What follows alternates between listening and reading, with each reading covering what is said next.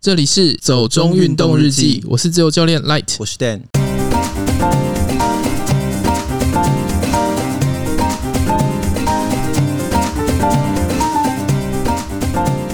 有够脏！合欢山进山半天，清出一千五百袋垃圾。登山躲疫情，林务局各地领馆处及部落呼吁国人暂勿上山。其实有时候我们上山啊，看那个道路什么的，好像也觉得没有太多垃圾，但是你认真去清的话，就会发现东西还真的不少。其实热色都是在那种边边角角对，对对，草丛里面啦，树丛里面之类的。可是这次我们去登玉山那个，我觉得那个凉亭也很夸张。嗯，就还有什么盐糖粘在地板上啊 之类的，然后旁边就是一个大大的无痕山林公告，对，就是跟你讲说什么是无痕山林。觉得稍稍有一点讽刺。其实我本来是想要讲那个啦，就是三条鱼他们募资，然后带了一群人去能高安东军进山的事情，因为那个嗯也蛮夸张的。对，但是我也可以想象，就他们好像说，在每个营地至少都清出六十公斤的垃圾，然后嗯他们整趟下来，他们预估会清出四五百公斤甚至更多，他们没办法搬下山。他们一开始预估就是他们就是就如同我们一样，就是沿路走，然后看到他觉得嗯差不多应该是那样，对所以他的预算就是那样。嗯，啊，没想到上去之后发现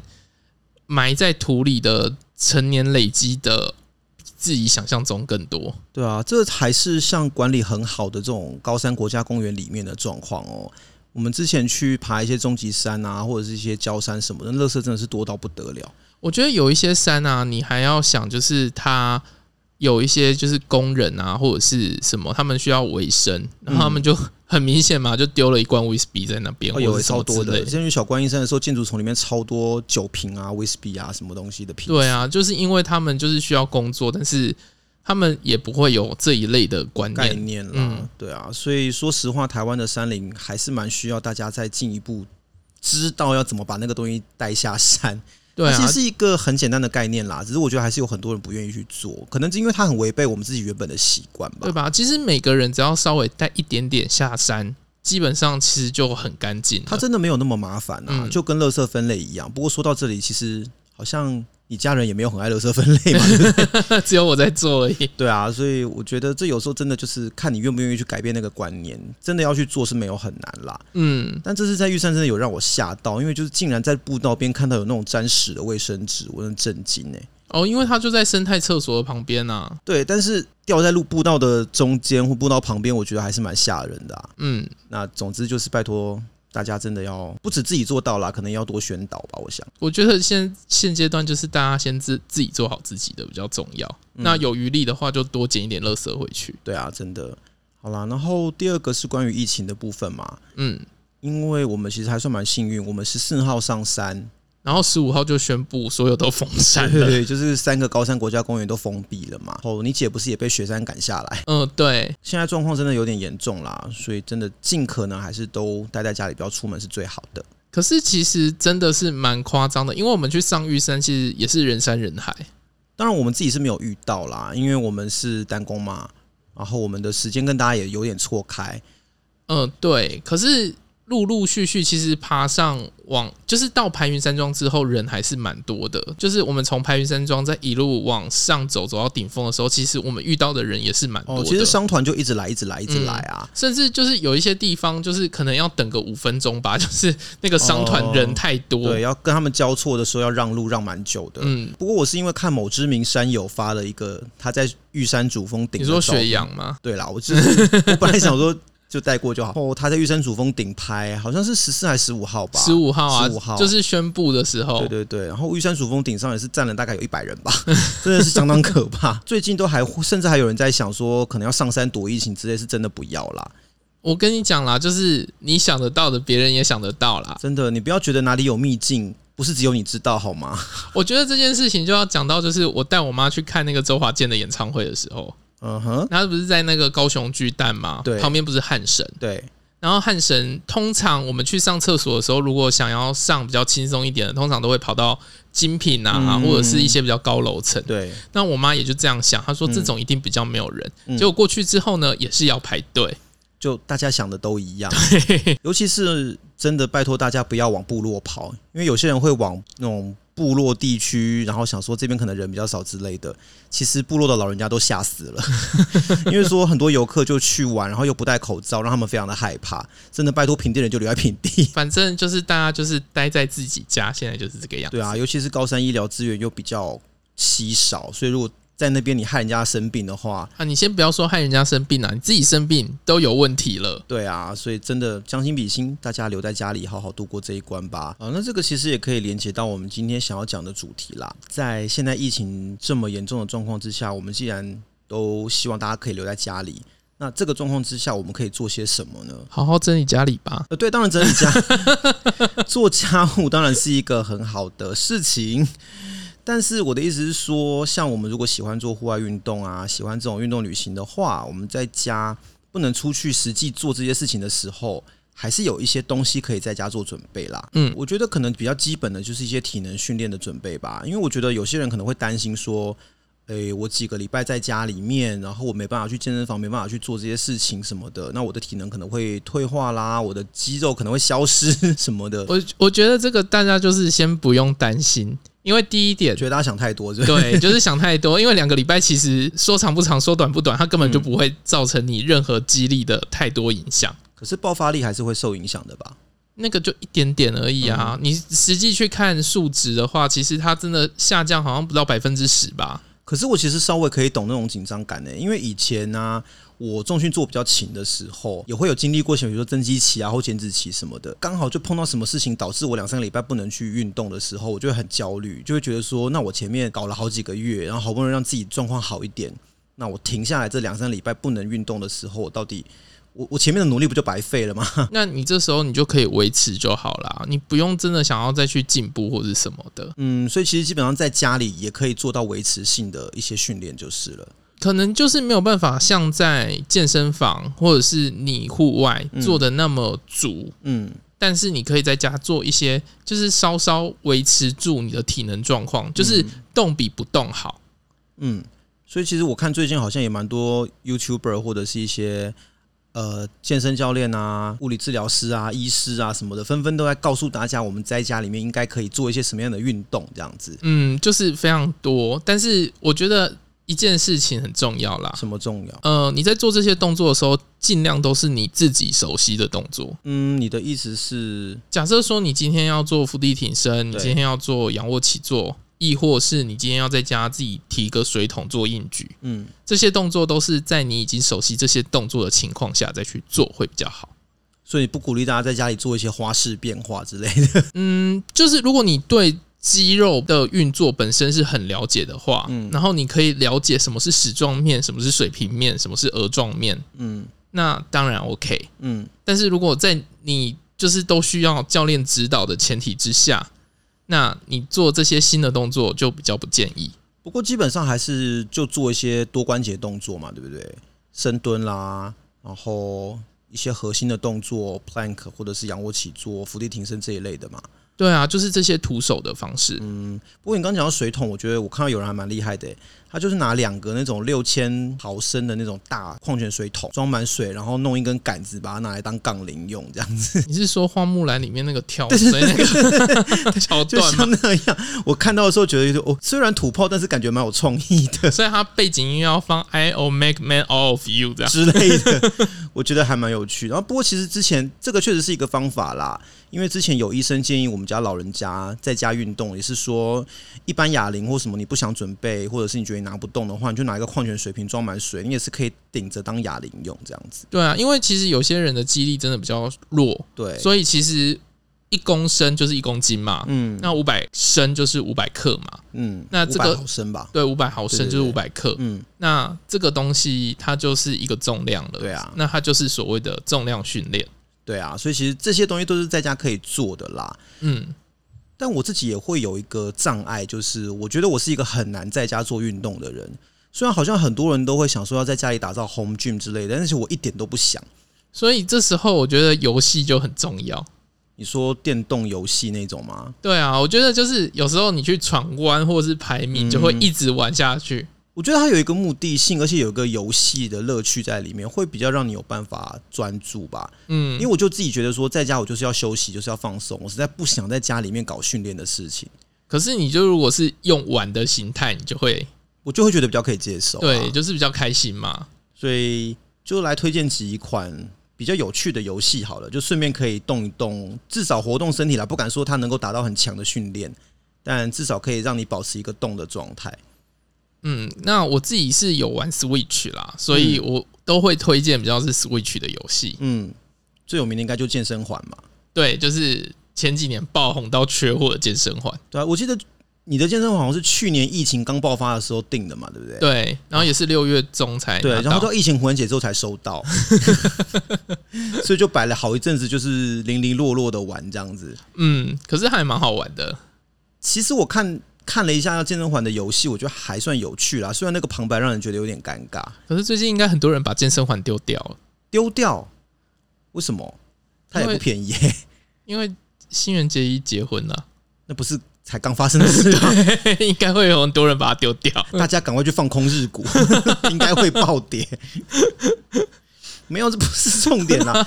就是呃，健身环啊，其实它的游戏设计本身我觉得是有趣的啦，而且其实里面它要你做的那些挑战，真的就是很基本的一些重训的动作。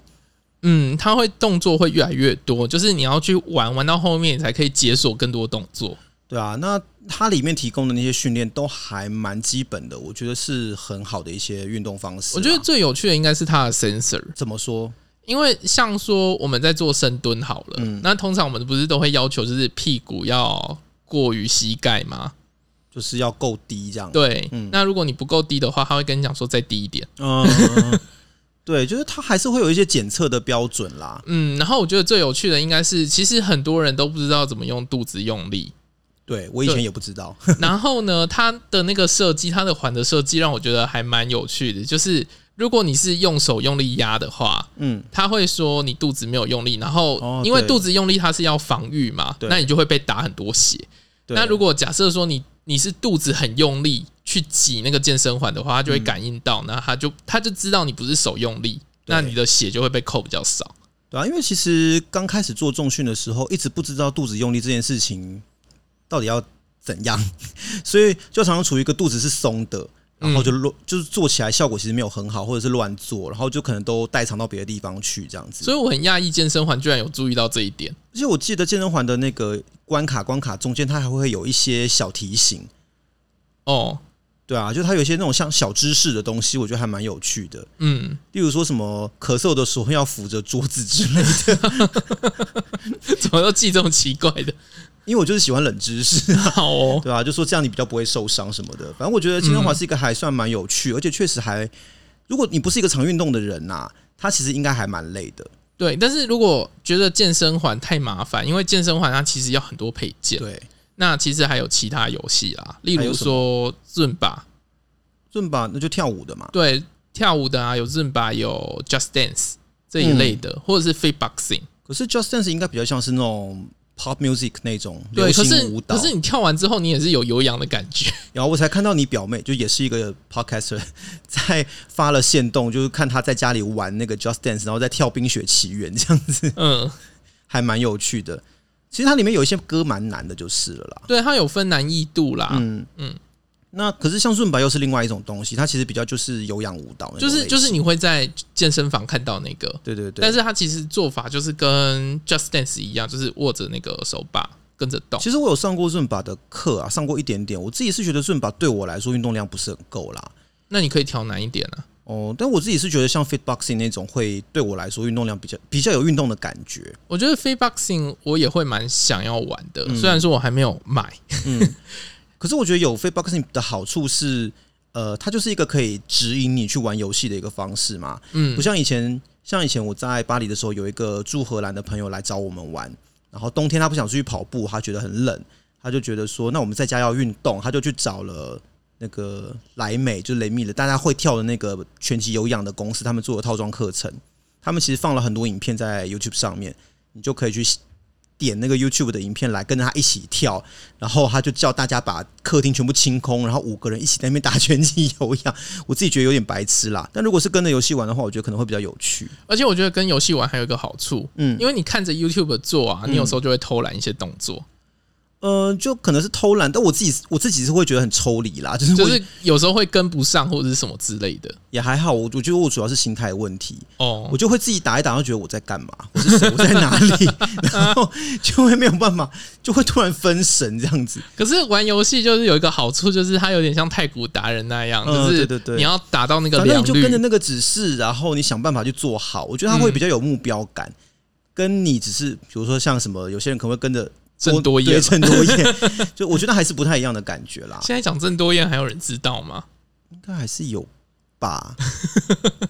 可能长辈知道了，我不知道。 对啊，那除了这些之外，其实应该也还有一些嘛，对不对？就是马里奥网球跟马里奥与音速小子的奥林匹克二零二零。这两个我没有玩过、欸，其实它的游戏它是可以用手把玩啊，哦，对，但是你也可以把它就是用体感，因为它毕竟是 Joy-Con 嘛。可是用手把玩的话，基本上就没有运动啦。对，但是就是看你啦。如果你要运动的话，你就是把它用成是体感的。哦它就是有两种啦，因为它有时候是可以让你就是携带在车子上玩这样。哦，OK，网球就比较顾名思义嘛，反正它就是你拿 Joy 控，然后做网球的动作这样子嘛。嗯，可是呃，马里奥音速小子奥林匹克那个我比较不知道是怎么玩呢、欸它就是有精选几个奥林匹克的项目，然后你就是可以操纵就是马里欧啊，还有音速小子的角色去玩。所以不是全项目都有这样。嗯，我不太确定诶、可能还要玩到后面才知道。哦，因为我就想说，你如果要用这个玩，有办法玩到像什么韵律体操、 水上芭蕾这种，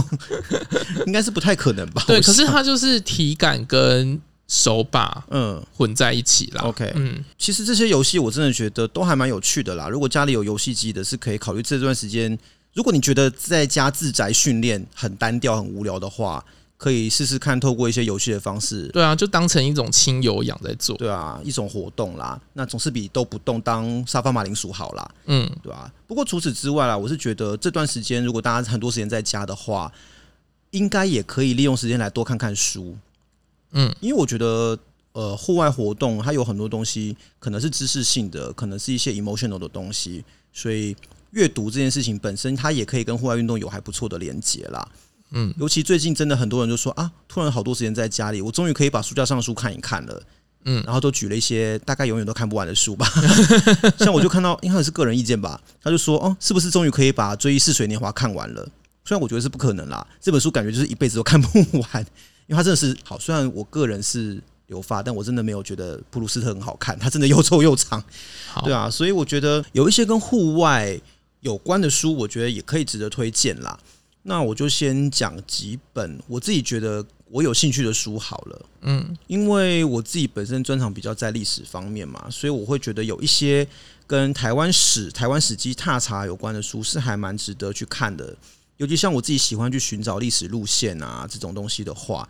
那我最近就可能会想要看李先德的《台湾纪行》，最近蛮红的一本小说叫《傀儡花》，那公司有把它改编成戏剧嘛，八月要上映。这个故事里面的主角是一个法国籍的美国领事，那他介入台湾历史还蛮深的。他在台湾调查的过程中，其实做了很多的事情，那留下很多记录，蛮有意思。我记得之前去看一个展览的时候，有看到他说，其实他在十九世纪的时候，他就带了一批人在挖掘那个台南热兰遮城的遗址，这样子。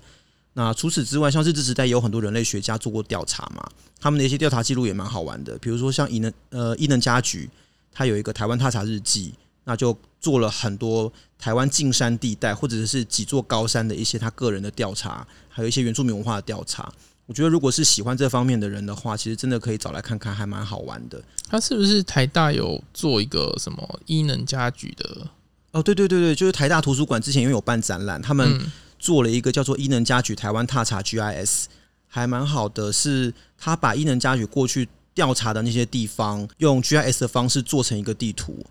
线上的啦，你可以到他们线上去找。那里面就有列出每一个点，然后当时他的那些日记、他的记录是怎么样的，然后这个地方现在是怎么样的。那他们还有另外一个版本是放在 Google Map 上面，就是你可以直接用 Google Map 规划一个，就是我如果想要追溯伊能家举的一些足迹的话，我可以怎么去规划我的行程这样子。好哦，那就是疫情期间在家做的功课了。对，他是可以，他其实如果是喜欢这种史机调查的人的话，可以趁机来研究一下，我觉得还伊蛮好能的。家居纵走，其实好像真的有人走过、欸，哦，真的吗？嗯，好像真的有人去走这样的路线。那这是我自己觉得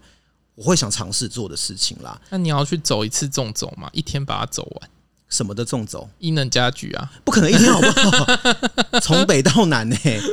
对啊，那如果是对古道有兴趣的话，杨南俊老师他其实有几本关于台湾的高山古道的调查都还蛮好的，他写的很很仔细啦。那我是觉得也值得看，像我们之前讲过的合欢月岭啊，呃，能高月岭啊，这些他其实都写过，我觉得还蛮值得看的啦。那除了这些之外，我觉得有些人可能会比较着重在一些技术方面的或者是知识方面的东西。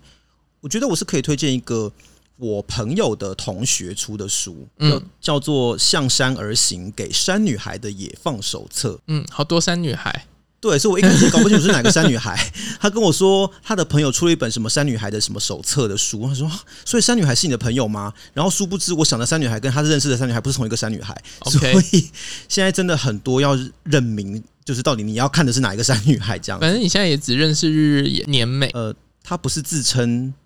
独自登山女子，而不是山女孩嘛，那是另外一回事。但总之，我觉得这个人也蛮特别的啦，他应该是台大毕业的。如果是我学弟的同学的话，他是因为对户外运动有兴趣，喜欢登山，所以他最后进入了国际运动品牌工作。他就把他自己的登山上的一些经验写出来，因为他主要就是觉得说，台湾目前对于女性登山方面，不管在体能训练啦，或是一些山上的一些生理、个人卫生的问题，都比较没有完整，然后仔细的资料，所以他希望可以提供给就是女性同胞一些他个人的经验跟心得这样子。所以里面除了有行前知识、装备解析啦、体能训练跟登山路线规划之外，它其实有一些章节、一些部分是特别针对女生的需求来写的。那我觉得其实还不错。嗯，除此之外，我们自己是有买一本叫做《山道具》的书，是一个日本人写的嘛。嗯，他写什么二十种必备登山装备的挑选跟使用方法，可是那个我就是当工具书用啊。对，其实就是工具书啦，嗯它里面把东西写的还蛮清楚的，就是帐篷啊、睡袋啊、各种东西怎么挑选啊，一些注意事项有什么，然后图片很多很清楚， 我觉得对，可是因为它就对我来讲就有点像是 list，对，因为很多新的东西一直在出，所以对对看对，书我觉得那是就是看一一个看而基已。本观念啊呐、你可以大概了、大概了解一下可能会需要些什么样的东西，嗯那你可以再根据自己的需求去列一些呃你自己的 list 这样子，嗯我觉得也不错。那另外还有两本书，我觉得比较特别的，一本是有指架的《通往世界的植物：高山植物的时空旅史》，他本身是植物学者，但是他会想要去研究高山植物的理由，是因为他很爱爬山。嗯就是从登山社出发，然后跑去念了森林系森林研究所，然后念到博士，他就一路去调查台湾的一些高山植物，这样子。这本书真的很特别，它同时兼顾了一些不管是在植物学的生态方面的观点，它又有很多历史的观点在里面。所以是植物版的郭雄嘛？你要这样讲，我也不反对。 反正我觉得这种调查其性实的 就东西，然后就被人家骂。乱类比这样子。我是觉得这一类的故事都蛮有趣，因为它其实就写说，比如说有一些呃，像山熏香，它本来是南半球植物，它怎么来到台湾的？嗯，那或者说像台湾小檗，它是一个特有属的植物。台湾能够找到的小檗属植物全部都是特有种，哦它是怎么形成的？或者是台湾的一些高山巨木林啊，它们的特色是什么啦之类的。那这里面的一些历史故事，我觉得很好玩。所以就是走一走，他就会跟你讲这很稀有或是什么之类的。也不一定是稀有诶、就是台湾有它自己特殊的地方，嗯它是透过植物学的观点来说台湾的历史，我觉得很好玩。那毕竟我们上山就是会看到很多各各式各样的植物嘛，如果嗯对植物有一点了解的话，我觉得上山会多一点乐趣。到现在就是只知道高山杜鹃， 对，因为一直看到，一直看到，一直看到， 对啊。那另外一本比较是文学类的啦，我觉得其实文学类的，应该说户外文学或自然文学，其实真的不少，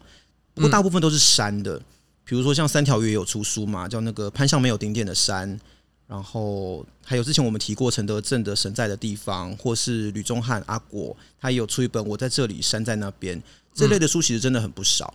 呃，所以我觉得相较来说，跟海有关的好像少一点。就挑了一本跟海有关的来讲，叫做《潜水时不要讲话这不是理所当然的事》，就情啊 是啊很吗？不明之意，就是对潜水时候当然是不能讲话的。但我觉得还蛮好玩的是，这个作者本身是一个记者， 嗯，他潜水资历也有差不多十年了。嗯，那就因为很喜欢海洋世界嘛，所以他到各地去潜水。那他就在潜水的过程中，他看到的生物啦，看到海底的一些景色，他用比较文学性的个人情感抒发的方式去写，然后也写到一些海洋带给他的一些生命的思考。文笔上来说还蛮流畅的啦，我觉得蛮好读，那读起来也会有一些共鸣，我自己还蛮喜欢的。嗯，那这几本书我觉得是蛮值得推荐大家，如果这段时间有时间想看书，有情闲情逸致想多看一点跟户外有关的书的话，可以考虑找来看看这样子。那除此之外，最后我来讲一下装备好了，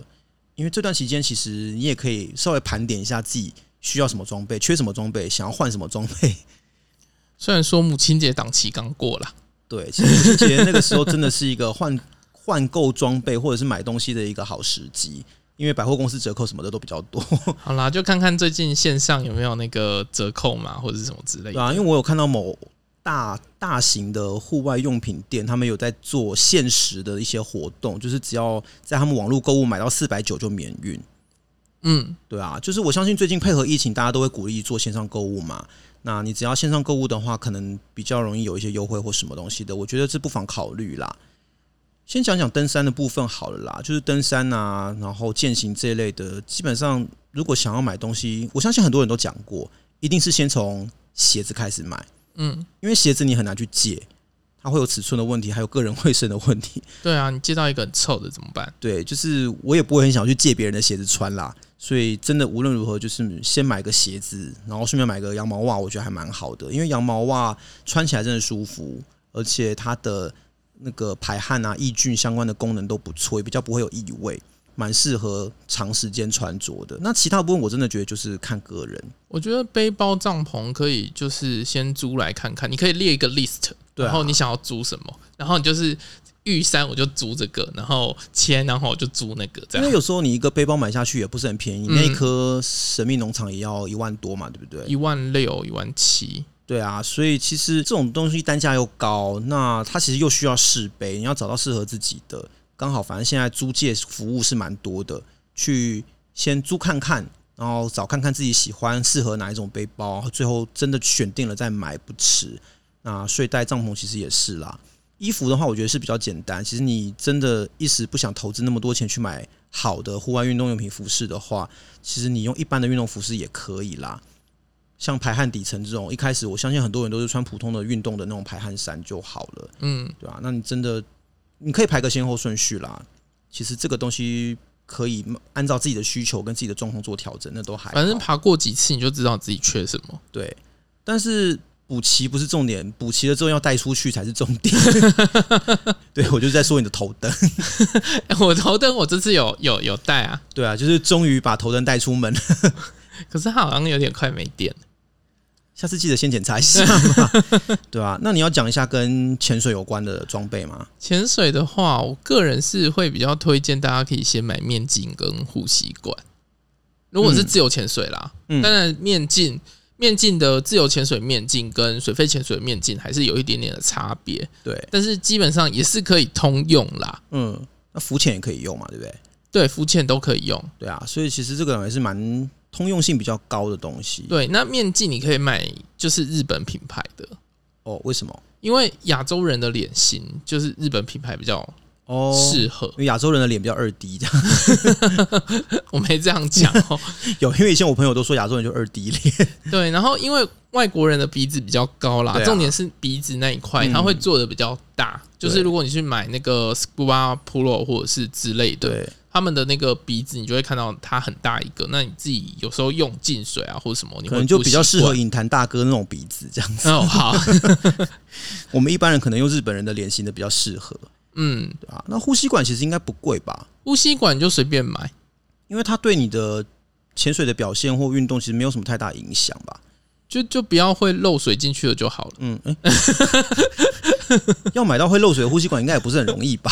就你真的买太烂，那我也不知道 怎么一回事了。因为我自己觉得，像之前的时候，呼吸管使用的时间也不多啦。其实就是每一次出去出海的时候，就是如果你从岸前嘛，嗯那你就会有那个出海时间，那个呼吸管就是你的呼吸道具，这样，对，但也一下下而已啦。嗯，真的下去也不会再用了。就是还是会啦，就是你在那个。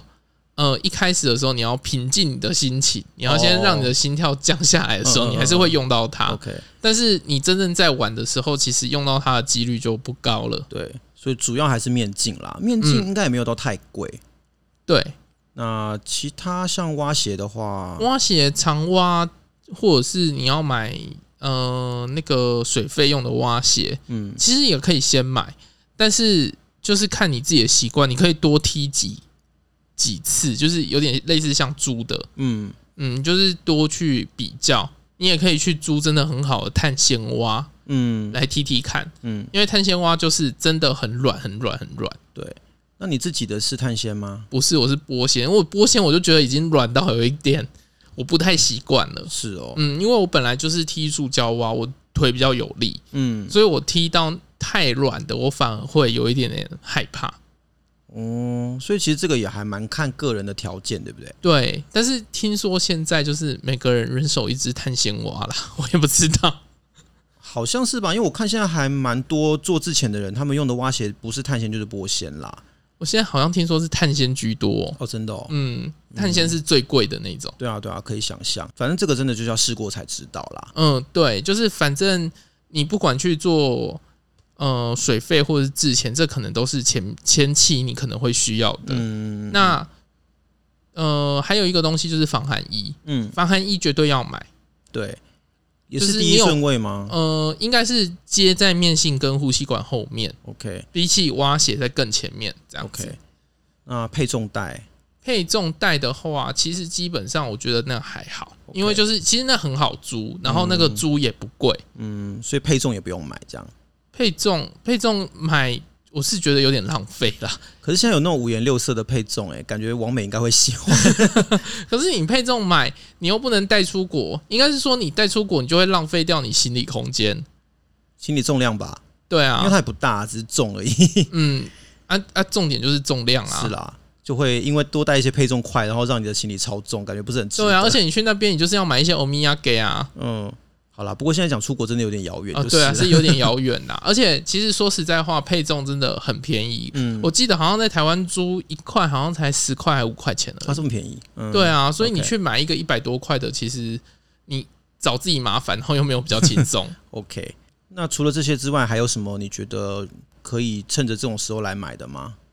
我觉得如果像现在，就是有些人还是会想要去潜水嘛。嗯，那如果你要去潜水的话，你不知道怎么收纳的话，就买一个枪袋吧。枪带，嗯，就是放枪支的那种袋子。真正的枪支对，哦，买得到吗？台湾？买得到啊，只是袋子而已啦，哦哦哦哦， 我以为里面会附一支枪给 不你，会啦，谁会你以付为是全配枪袋？但袋袋子啊，哦？OK，所以拿那个来放蛙鞋是好放的，这样对啊，它长度就差不多，而且外面很多那种，它原先要给你放子弹什么的，你就可以拿来放你的那个面镜、呼吸管之类的东西。哦 OK，